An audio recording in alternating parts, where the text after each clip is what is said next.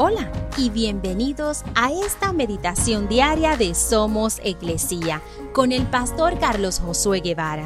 Mi nombre es Magali Méndez y queremos darte las gracias por permitirnos traer esta palabra de bendición a tu vida el día de hoy.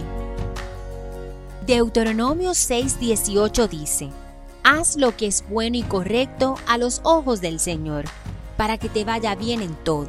Entonces entrarás en la buena tierra que el Señor juró dar a tus antepasados y la poseerás. Algunas personas no nadan en el océano por miedo a los tiburones. A pesar de saber que los ataques son extremadamente raros, son la excepción y no la regla, algunos todavía no lo hacen.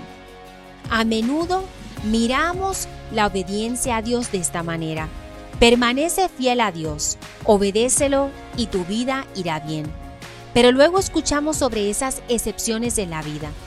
Alguien que es una buena persona, pero la economía le llevó a la bancarrota o le va mal en la vida. ¿Qué sentido tiene vivir bien entonces? Hacer lo bueno y lo correcto. En la Biblia, aunque Job lo tenía todo, él sabía que cualquier situación difícil que soportar en la tierra era una excepción, pues Dios es quien gobierna. Él merece nuestra confianza y promete que todo estará bien.